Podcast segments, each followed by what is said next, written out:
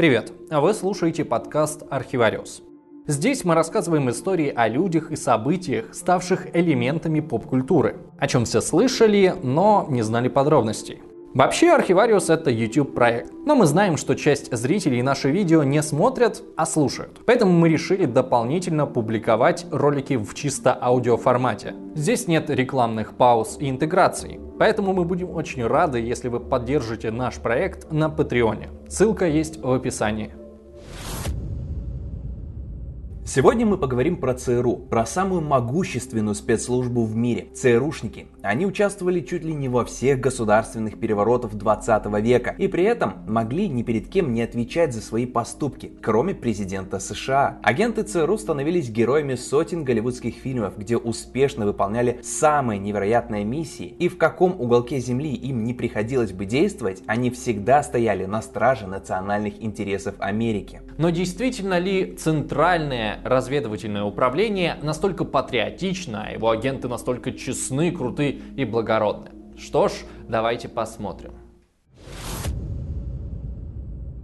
Итак, на постсоветском пространстве про ЦРУ узнают в основном по американским фильмам и по плану Даллеса. Ни то, ни другое не является хорошим источником информации, но и сами американцы знают не сильно больше. Там существует красивая легенда, будто ЦРУ появилась сразу после того, как США проморгали нападение на Пёрл-Харбор. Кстати, о Пёрл-Харборе у нас совсем недавно вышло видео, посмотрите, если не видели. Так вот, до Второй мировой войны США вели внешнюю разведку довольно странным образом. Никакой единой службы для этого не было. Разведданные собирали все подряд. Армия, флот и даже казначейство. Наиболее успешным в этом плане были дипломаты. Свободное от работы время военные атташе встречались с иностранными специалистами где-нибудь в баре и за пару рюмок пытались выведать у них что-то интересное. При этом не существовало организации, которая бы эти данные собирала, анализировала и докладывала президенту. Короче, даже если разведчикам удавалось собрать важную информацию, совсем не факт, что она попала бы в нужные в руки, а не терялась где-то в бюрократическом хаосе. Считается, что это стало одной из причин тяжелого поражения в Пёрл-Харборе. И чтобы такое больше не повторялось, на свет появилась ЦРУ. Однако на самом деле это правда только наполовину. Центральное разведывательное управление было создано не после Пёрл-Харбора, а вообще после окончания войны. Но это не значит, что во время Второй мировой в США не было управления разведки. В 1941 году там появилось бюро координатора информации. Причем создано оно было не после атаки на Пёрл-Харбор, а за полгода до этого. И повлияли на его появление не враги японцы, а союзники англичане. В Европе война уже началась, и англичан очень волновала безопасность поставок по ленд-лизу через Атлантику.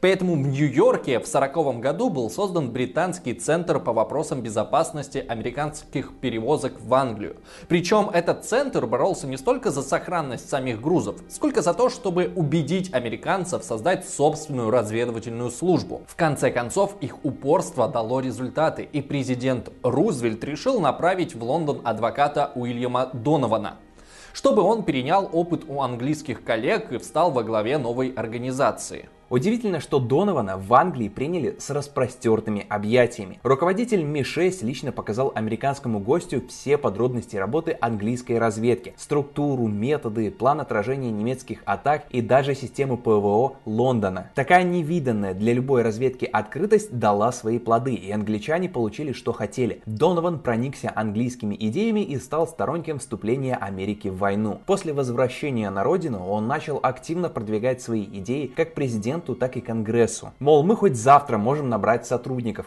Пофиг, что ничего не умеем, англичане совсем помогут. В итоге Рузвельт согласился. Америка передала Англии 50 старых кораблей в обмен на право пользоваться английскими военными базами в Атлантике. А через год у США появилась собственная разведка с Донованом во главе. В начале в бюро работало всего 90 сотрудников, а после Перл-Харбора их стало уже 500. Еще через год произошла первая реформа. Бюро переименовали в Управление стратегических аналитических служб. На практике это означало то, что аналитический центр по сути превратился в боевую организацию. Это не значит, что она не занималась сбором данных и тихими шпионскими миссиями, но все же основной задачей управления стали так называемые спецоперации. За время войны в тыл противника было сброшено около полутора тысяч боевых групп. Обычно одна такая группа состояла из трех-четырех человек и была интернациональной. Помимо самих американцев, в нее в обязательном порядке входили англичане и французы, а их основной задачей была помощь французским партизанам. Но также они действовали и в других странах, захваченных немцами, в Бельгии, Нидерландах и Норвегии. Такая склонность к спецоперациям потом сильно сказалась на методах ЦРУ в первые десятилетия его существования. Тем более, что многие будущие руководители ЦРУ сами в свое время участвовали в таких миссиях. Уильям Кейси вербовал агентов среди попавших в плен немцев. Уильям Колби дважды высаживался во Франции и Норвегии, а Ричард Хелмс возглавлял европейское отделение управления. В общем, даже директора американской разведки больше любили не бумажки в кабинете перекладывать, а работать в поле.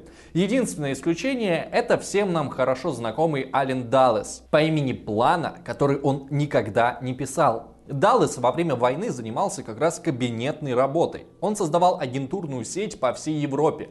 Германия, Югославия, Италия, Чехословакия и даже Северная Африка. К 1945 году там работали сотни американских оперативников. От агентов Даллеса американцы впервые узнали об испытаниях ракет на секретном немецком полигоне, о расположении стартовых площадок Фау-2, нацеленных на Англию. Даллес завербовал сотрудника Министерства иностранных дел Германии, и он передал в США больше тысячи секретных документов, в том числе и о наличии немецких агентов в посольствах других стран. В общем, американцы, которые за несколько лет до этого не имели вообще никакой разведки, в очень короткий срок сумели создать одно из самых сильных разведывательных управлений в мире. Главнейшим достижением Даллеса во время войны стала операция «Восход Солнца», в ходе которой американцам удалось договориться о капитуляции немецкой армии в Северной Италии. Кстати, вот вам еще один интересный факт. Все же знают, что США в 60-х начали войну во Вьетнаме. Их главным противником был лидер коммунистического фронта Хо Ши Мин.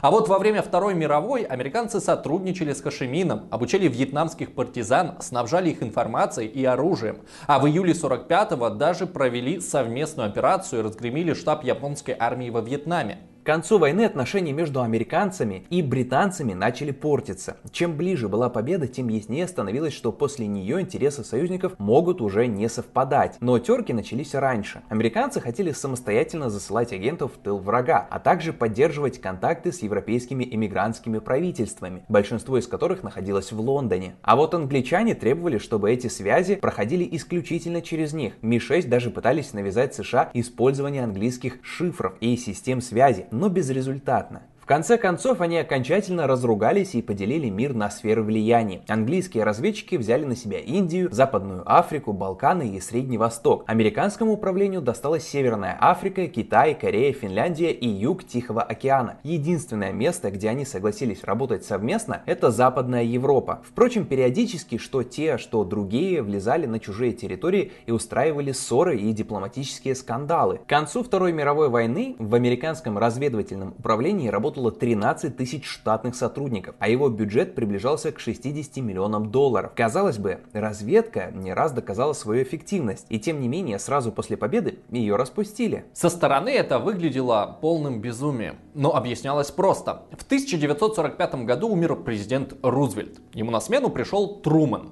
про него мы вам уже рассказывали. Это тот, который приказал сбросить атомные бомбы на Японию. Так вот, плюс ко всему прочему, у него еще не заладились отношения с руководителем разведки Биллом Донованом. И вместо того, чтобы просто сместить его с должности, он закрыл всю разведку. Но уже через полгода стало ясно, что так жить нельзя, поэтому ей на смену пришла новая организация – Национальное разведывательное управление. Оно существовало недолго и ничем особым не запомнилось. Так что давайте сразу перенесемся в 47 год, когда в Америке был принят закон о национальной безопасности. Он реформировал все виды войск, а 18 сентября наконец-то появилось то самое ЦРУ Первое в США разведывательное агентство в мирное время. По закону о нацбезопасности ЦРУ сразу стало самой уникальной организацией во всей американской государственной системе. Оно имело право не раскрывать свой бюджет, количество сотрудников, сферы своих интересов, не отчитываться обществу о проводимых операциях и расходах на них. В определенной степени вся эта секретность сохраняется до сих пор. Собственно, даже сейчас мы точно не можем сказать, сколько агентов работает в ЦРУ. Предполагается, что около 100 тысяч. Функции ЦРУ описывались в пяти пунктах, четыре из которых выглядят вполне безобидно. Консультировать Совет нацбезопасности, сопоставлять и оценивать развединформацию и так далее. А вот пятый пункт гласит осуществлять по указаниям Совета национальной безопасности другие функции и обязанности, имеющие отношение к разведке и связанные с обеспечением национальной безопасности. Под расплывчатым термином «другие функции» скрывалось то, что ЦРУ фактически получила мандат на всемогущество. Получалась секретная организация, которая по всему миру могла делать что угодно. Единственное реальное ограничение ее власти было лишь в запрете работать на территории США. Такие полномочия сохранила за собой ФБР. Первые шесть лет руководителями ЦРУ были исключительно военные, пока в 1953 году на эту должность не пришел тот самый Ален Даллес. Первое гражданское лицо, командующее по сути полувоенной организацией. Это был человек с внешностью милого дедушка и репутацией самого обаятельного чиновника в Вашингтоне. В его мемуарах искусства разведки между строк иногда читается ирония по поводу огромной разницы между его публичным образом и тем, кем он реально являлся в жизни. Даллес в сущности начал работу с того, что сделал президенту США предложение, от которого тот не мог отказаться. Да, про историю становления ЦРУ мы поговорили. Пришла пора переходить к самому интересному, к спецоперациям. Итак, 53 год, разгар иранского кризиса. Два года назад к власти в стране пришел Мохаммед Масадык, политик, который с 1919 года боролся за национализацию нефти. Все это время нефть в Иране по так называемой колониальной концессии добывала англо-иранская компания. Чтобы пояснить, насколько для иранцев это было невыгодно, можно сказать, что им приходилось даже закупать нефть у СССР, потому что это было дешевле, чем покупать у самих себя. Когда Масадык пришел к власти, его поддержали радикалы радикалы, сразу со всех краев политического спектра, от коммунистов до религиозных деятелей. Народ Ирана вышел на улицы и Шах Пахлеви сбежал из страны. Первый, но не в последний раз. Англичане тоже не сидели сложа руки. После национализации своей нефтяной компании они продавили введение против Ирана нефтяного эмбарго. Уровень добычи за два года там упал в 33 раза. Крупнейший нефтеперерабатывающий завод закрылся. В Иране начался экономический кризис. Иранцам от этого было плохо, а вот англичанам не горячо горячо, ни холодно. Они хотели вернуть доходы от добычи иранской нефти. И тогда они попросили американцев помочь как-то решить эту проблему. В наше время доморощенные борцы с Западом любят порассуждать, что за всеми красивыми лозунгами о демократии и правах человека всегда стоит корыстный интерес. И по большому счету речь идет не о свободах, а просто о грабеже более слабых стран. Но на самом деле на высоком политическом уровне так дела не делаются. Никто не приходит и не говорит, а давайте вместе возьмем и разграбим Иран. На такое предложение никто бы не повелся, поэтому англичане сыграли на главном страхе США, на коммунистах. В Вашингтон они передали примерно следующее. Уважаемые коллеги, вы что, не видите, что этот ваш Масадык розовый? В том смысле, что если он закрепился у власти, то весь Иран станет красным. Вам это надо? Может вы попытаетесь как-то остановить эту красную угрозу? Президент Эйзенхауэр совершенно не хотел, чтобы его фамилия была ответом на вопрос, кто допустил, чтобы Иран стал коммунистическим. Так что он решил посоветоваться с директором ЦРУ и госсекретарем, которые по удивительному совпадению оказались родными братьями, Алином и Джоном Далласами. Оба брата до войны работали адвокатами на Уолл-стрит, а среди их клиентов была та самая англо-иранская нефтяная компания. Как вы думаете, что они посоветовали президенту? Естественно, надо было вмешаться в иранский кризис. Однако что значит вмешаться? Этап переговоров уже прошел. Масадык, понимая, что без английских специалистов и оборудования не сможет организовать добычу нефти, сам предлагал Британии вернуться, но поделить доходы более справедливым образом. Но англичане делиться не хотели, даже если речь шла о том, чтобы поделиться с иранцами их же нефтью. Что делать? Начинать новую войну? Но в это время уже шла война в Корее, и устраивать еще одну Эйзенхауэр не хотел. И тогда Аллен Даллес предложил просто взять и поменять главу Ирана на кого-то более сговорчивого. Сделать это, разумеется, нужно было тайно. И куда ни посмотри, от такого решения будут только плюсы. Во-первых, дешево. Во-вторых, без лишних международных проблем. Так и решили. В августе 1953 года к свержению Масадыка приступил спецагент ЦРУ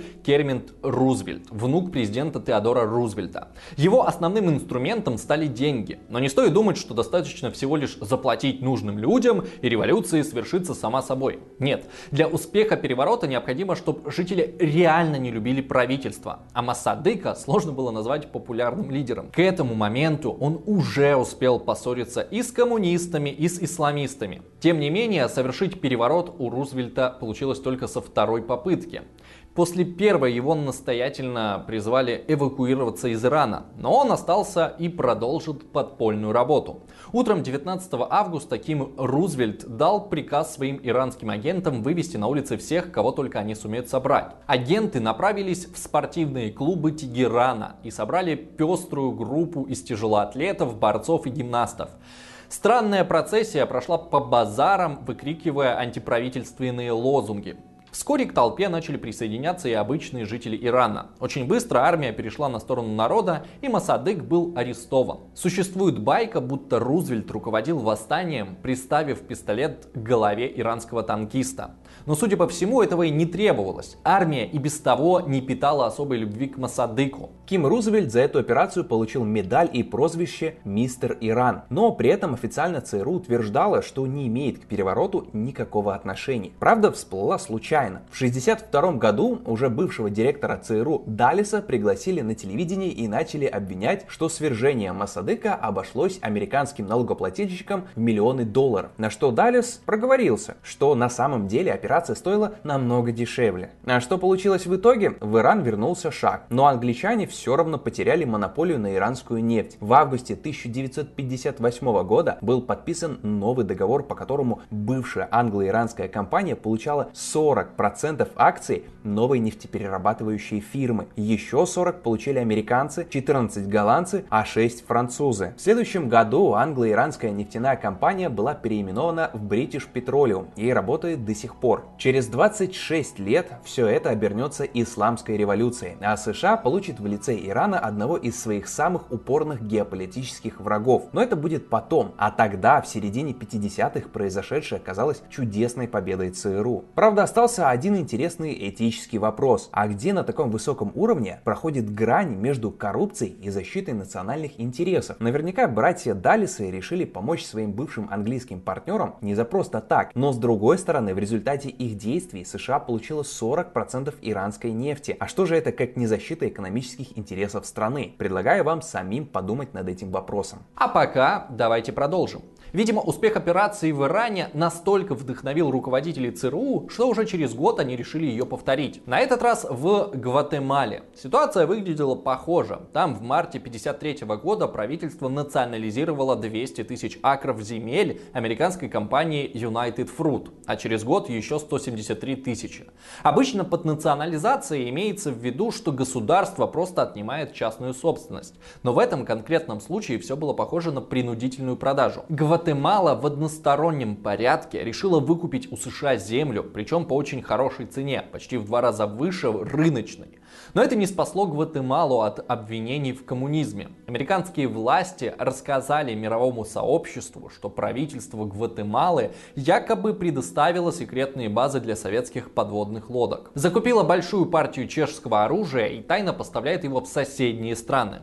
Все это было неправдой, и при желании это можно было бы списать на обычные для американцев грязные политические игры. Но если вы не настолько наивны и не считаете американцев глупыми злодеями из комиксов, то легко проследите корни этих заявлений. Понятное дело, что президент не ездил лично в Гватемалу и не высматривал там советские подлодки. Он всего лишь пересказывал то, что ему докладывали ЦРУшники. А когда Эйзенхауэр узнал о базе СССР и чешском оружии буквально под носом у Америки, то пришел в ужас и, естественно, дал добро на проведение очередной спецоперации. А кто этой операцией руководил? Правильно, ЦРУ. Военные отряды при поддержке армии и флота вторглись в Гватемалу, свергли правительство и помогли установить военную диктатуру, которая за следующие 40 лет убила сотни тысяч простых гватемальцев. Но США эти мелочи не интересовали. Главное, что новая власть отменила национализацию земель United Fruit и налог на бананы. Кстати, а почему вообще появился повод думать, что ЦРУ в этой истории вели грязную игру. А потому что Аллен Даллес не только руководил американской разведкой, но еще и входил в совет директоров United Fruit. Впрочем, это не точно. Как бы там ни было, даже если Даллес не был директором нефтяной компании, связь между ними все равно была. Даллас представлял интересы United Fruit в качестве адвоката еще в довоенное время. Суть это особо не меняет. К концу первого десятилетия своего существования ЦРУ превратилась в шпионский бизнес по помощи американским компаниям за границей.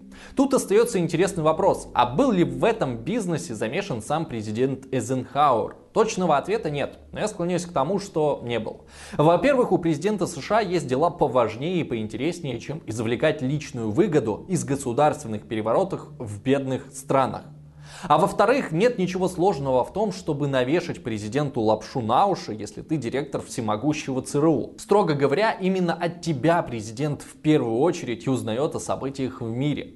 В полной мере с этой проблемой пришлось столкнуться уже следующему президенту, Джону Кеннеди. Все эти успешные операции создали ЦРУ репутацию силы, для которой нет ничего невозможного. Не то чтобы на тот момент это было далеко от правды, но все равно активнее всего этот миф поддерживали и распространяли сами ЦРУшники. И в конце концов сами стали жертвами собственной пропаганды. В тот самый момент, когда на Кубе захватил власть Фидель Кастро. Причем дело было не в национализации всего на свете и не в репрессиях. И не в дружбе с СССР и даже не в коммунизме. Главная проблема была в том, что под боком США всего в 180 километрах от побережья сидел бородатый чувак, который грозил Америке кулаком, а ЦРУ с этим ничего не могло поделать. Кастро надо было свергнуть, уже хотя бы потому, что он портил имидж всесильной разведслужбе. Можно спросить, а как с этим связан Кеннеди? А так, что в американской государственной системе, где верховная власть меняется каждые 4 года, уходящий президент нередко оставляет принятие непопулярных мер своему своему преемнику. Так, например, недавно Трамп оставил Байдену операцию по выводу войск из Афганистана, а 60 лет назад Эйзенхауэр оставил Кеннеди свержение Фиделя Кастро. Эту операцию разработали еще до прихода Кеннеди к власти. Ее авторами был сам Ален Даллес и Ричард Никсон, вице-президент, который противостоял Кеннеди на выборах. Вторжение утвердил Эйзенхауэр, но будучи опытным военным, чувствовал, что план сырой и в итоге все может обернуться катастрофой.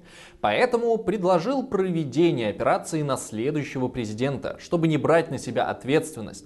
А зачем в таком случае самому Кеннеди понадобилось поддержать решение своего предшественника, который к тому же даже был из другой партии? А дело в том, что Кеннеди попался в собственную ловушку. Еще во время предвыборной кампании он постоянно упрекал республиканцев, что они допустили появление коммунистического режима у себя под боком. И когда Кеннеди сам стал президентом, то чтобы не показаться балаболом, был вынужден как-то эту проблему решить. Однако своих идей у него не было, поэтому ему пришлось одобрить план Даллеса Никсона. Вот только представления о том, как операция должна проходить, у них с руководителем ЦРУ сильно различались. По оптимистичному сценарию к американским десантникам в заливе свиней должно было присоединиться местное население. Предполагалось, что кубинцам самим не нравится Фидель, поэтому их надо всего лишь подтолкнуть к революции, и они сами все сделают. А вот в случае, если этого не произойдет, Даллас предполагал полноценное военное вмешательство, авиация, флот и полномасштабное вторжение армии. Кеннеди был не в курсе этой части плана и думал, что если первая фаза сорвется, то десантники уйдут в горы и будут партизанить, как ранее это делал сам Фидель. По словам американского историка Глейхисиса, Кеннеди и ЦРУ в этом моменте напоминали корабли, которые ночью расходятся разными курсами и не понимают этого. Что из всего этого получилось, всем известно. Население не стало поддерживать обученных американцами десантников. Кеннеди отказал им в военной поддержке. И вскоре все, кто высадился в заливе свиней, были либо либо убиты, либо взяты в плен. Ну а потом началась череда взаимных обвинений в провале. Кеннеди отправил Даллеса в отставку. Даллес начал раздавать интервью и говорить, что ответственность за неудачу полностью лежит на президенте. Кеннеди бомбанул и стал угрожать, что вообще разберет ЦРУ на детали. А потом, 22 ноября 1963 года, президент Кеннеди был убит. Следствие довольно быстро установило, что за покушением стоял полусумасшедший убийца-одиночка Ли Харви Освальд. Однако еще до того, как Освальд был арестован, генеральный прокурор и брат президента Роберт Кеннеди пришел в кабинет директора ЦРУ и прямо спросил, Это вы его убили. Даже сегодня смерть популярного президента не дает покоя многим американцам. И среди обвиняемых в его убийстве чаще всего звучат имена агентов ЦРУ. В общем, ЦРУшники в очередной раз стали жертвой мифа о собственном всемогуществе. Этот миф не смог разрушить даже грандиозный провал на Кубе. Следующий президент Линдон Джонсон доверял своей разведке намного больше. Именно при нем началась горячая фаза войны во Вьетнаме, в которой ЦРУ принимала самое прямое участие. Причем агенты делали там самую грязную работу. В 1967 году на территории Южного Вьетнама, на стороне которого воевала Америка, насчитывалось примерно 100 тысяч активных членов Вьетконга, то есть коммунистических партизан. Практически в каждой деревне была ячейка Компартии, которая фактически была там второй властью. В общем, партизаны чувствовали себя как дома. Бороться с ними можно было только одним способом – террором местного населения. Как раз этим и занималась ЦРУ. Ну то есть, конечно, не только этим. В его активе были и классические спецоперации. Но вот запугивание мирных жителей – это было что-то новенькое. В операции под названием «Феникс» участвовало 700 агентов. И своей цели они добились. За 4 года войны ЦРУ нейтрализовала 80 тысяч активистов Вьетконга. Из них более 26 тысяч было убито. Каждому убитому в руку или в зубы вкладывали туз-пик для устрашения оставшихся в живых. Большой вопрос, сколько из жертв действительно были красными партизанами, а сколько мирными жителями. Но надо признать, что эти меры оказались эффективны. Северный Вьетнам потерял поддержку на юге. Операция «Феникс» примечательна еще и тем, что ею руководил Уильям Колби, следующий директор ЦРУ. Обстоятельства, при которых Колби стал директором, очень любопытны. Возможно, вы что-то слышали об Отергейтском скандале. Это когда президент Никсон попался на том, что прослушивал предвыборный штаб своего конкурента. Случился грандиозный скандал, который длился несколько месяцев и даже не думал стихать. На президента давили со всех сторон и требовали публичного ответа на обвинение. Тогда Никсон не придумал ничего лучше, кроме как прийти к директору ЦРУ Ричарду Хелмсу и попросить его взять ответственность на себя. Мол, это была секретная миссия по защите национальных интересов. Зачем Никсону это понадобилось? А затем, что по закону все операции ЦРУ были тайными. Значит, можно было бы вполне официально засекретить все обстоятельства дела, и Никсон избавился бы от обвинений. Мол, ничего не знаю, это все ЦРУ, спрашивайте у них. Ой, информация засекречена? Да, что вы говорите? Ну, извините, на нет и суда нет. Звучит как отличный план, только вот Хелмс помогать президенту отказался. Если вы помните начало, то уже знаете почему. ЦРУ действительно могло творить что угодно, но только не внутри страны. Так что Никсон буквально просил Хелмса совершить юридическое самоубийство. После этого от ЦРУ не оставили бы камня на камне. Никсона такой ответ не устроил, поэтому он отправил Хелмса в отставку. И спустя непродолжительное время управление возглавил тот самый герой Вьетнама Уильям Колби. Но на нем за золотой век ЦРУ и закончился. Слишком много вопросов накопилось у народа к этой организации, несмотря на то, что Хелмс отказался взять на себя ответственность за прослушку штаба демократов. Выяснилось, что жучки пытались поставить бывшие агенты ЦРУ.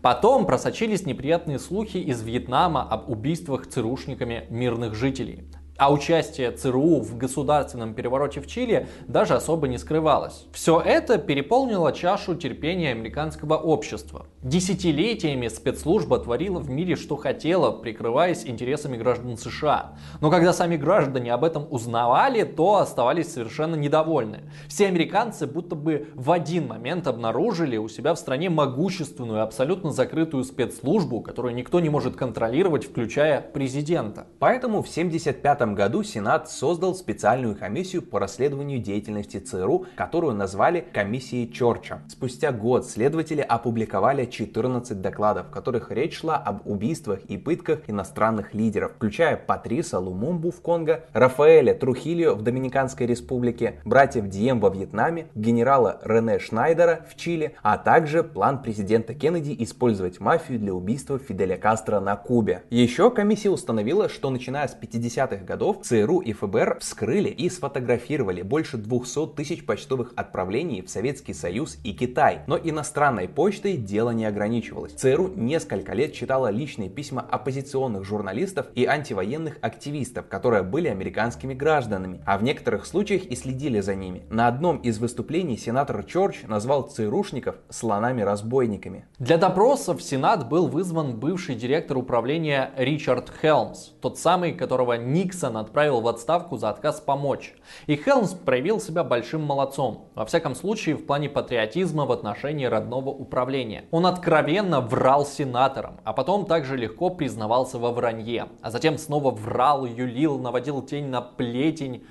В общем, делал все, чтобы минимизировать ущерб для своего бывшего места работы. По итогам разбирательств Хелмс был приговорен к двум годам лишения свободы, условно, и штрафу в 2000 долларов. Единственный случай, когда глава ЦРУ привлекался к ответственности, а также получил неофициальное звание Героя ЦРУ. А вот действующий директор управления, диверсант и каратель Уильям Колби, давление не выдержал и начал сдавать всех. Например, Колби официально признал участие ЦРУ в свержении президента в Чили, коммуниста Сальвадора Альенде. Но опять же, не стоит думать, что у американцев там была ведущая роль. Разведки других стран тоже не спали. Еще до переворота КГБшники обеспечили Альенде победу на выборах. Ну и сам Альенде тоже сделал все для того, чтобы его свергли. Меньше чем за один президент президентский срок почти полностью уничтожить экономику страны, это надо было постараться. Но как бы там ни было, американскую правительственную комиссию возмутил сам факт прямого участия своей разведки в государственных переворотах. Причем участие это было поставлено на поток. В ЦРУ даже были целые коммерческие структуры, которые финансировали госперевороты. Особенно много Уильям Колби рассказал о попытках убить Фиделя Кастро. Ну и, конечно, он подробно поведал про операцию «Феникс» во Вьетнаме, признав убийство более 20 тысяч человек. Из-за этого Колби потерял и должность директора, и репутацию в управлении. Позднее в разговоре с советским разведчиком Вадимом Кирпиченко он грустно называл себя диссидентом в ЦРУ. Выйдя в отставку, он написал мемуары под заголовком «Благородные люди. Моя жизнь в ЦРУ». Откровения Колби сильно осложнили жизнь другим ЦРУшникам. По итогам расследования новый президент Джеральд Форд выпустил указ, запрещающий разведке убийства иностранных лидеров.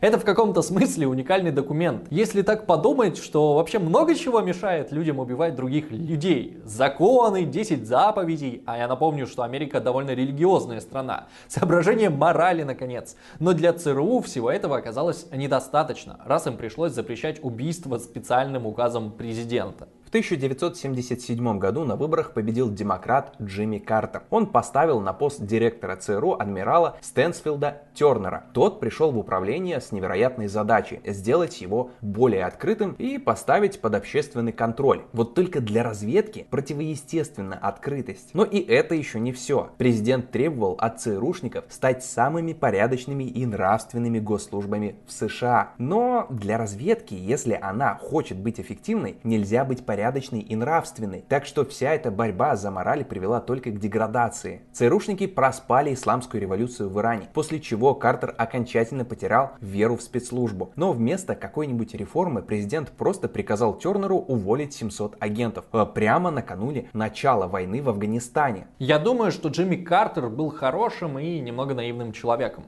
который, кажется, реально верил, что благими намерениями можно изменить мир к лучшему. Он подписал с Брежневым договор о сокращении стратегических вооружений, долго целовался с ним перед камерами и, похоже, считал, что сумел подружиться с советскими коммунистами. ЦРУ, как самая подсоветски устроенная организация в американской системе, пыталась объяснить президенту, что эти поцелуи и договоры ничего не значат и советам верить нельзя. Но после Ирана ЦРУшников никто слушать не стал. Даже когда ЦРУ докладывала Картеру о концентрации советских войск у границ Афганистана, Афганистана, тот отмахивался. Он считал, что отлично справляется с задачей снижения международного напряжения. А вот в Москве такую политику сочли симптомом слабости американского руководства. И Брежнев одобрил ввод войск в Афганистан. И когда это случилось, шокированный Картер пришел в ЦРУ и потребовал немедленно что-то предпринять. Нападение СССР привело его в бешенство. Он воспринял это как личное предательство со стороны Брежнева. Так ЦРУ вновь вернула себе часть той власти, которая которая была у него при Никсоне. А советник президента Збигнев Бжезинский написал, что у Америки появился шанс устроить советом их Вьетнам. Картер одобрил операцию «Циклон», в рамках которой маджахедам было отправлено до 20 миллиардов долларов. И здесь Америку вместе с ЦРУ ждал успех. Сначала советские войска покинули Афганистан, а потом развалился и сам Советский Союз.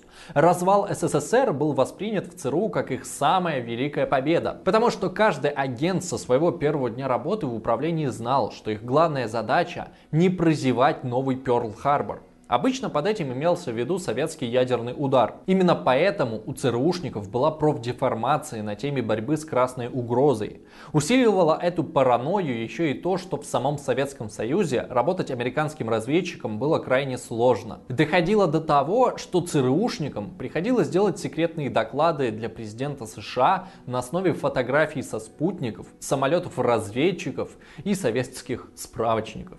Так что ничего удивительного, что о состоянии дел в СССР могущественная ЦРУ имела крайне слабое представление. Мы это все к тому, что вклад разведки в дело победы в холодной войне это был еще один ЦРУшный самообман. Советский Союз развалился сам собой из-за банкротства коммунистической идеи и плановой экономики. Так уж вышло, что построение коммунизма, ради которого и затевался весь советский проект, вряд ли возможно. В конечном итоге оказалось неважно, сколько было успешных операций у ЦРУ, а сколько у КГБ. Исторический процесс неумолим, и все эти шпионские игры не оказали на него практически никакого влияния влияние. А еще ЦРУшникам, наверное, было обидно, что сразу после распада СССР их влияние резко упало. Даже если представить, что их вклад в победу был решающим, то главного врага больше нет. Так и зачем они теперь нужны? Президент Билл Клинтон никогда особо не любил спецслужбы и считал, что они занимаются чем-то грязным и недостойным. Американские разведчики обижались и шутили, что Клинтон чаще встречается с Моникой Левински, чем с директором ЦРУ. На этих психологических качелях между завышенным самомнением и обидой на то, что их не ценят, ЦРУ просуществовало почти все 90-е годы, пока Америку не начали сотрясать первые исламские теракты, организованные теми самыми ребятами, на подготовку которых Джимми Картер отправлял миллиарды долларов. И США стремительно приближалась к 11 сентября 2001 года,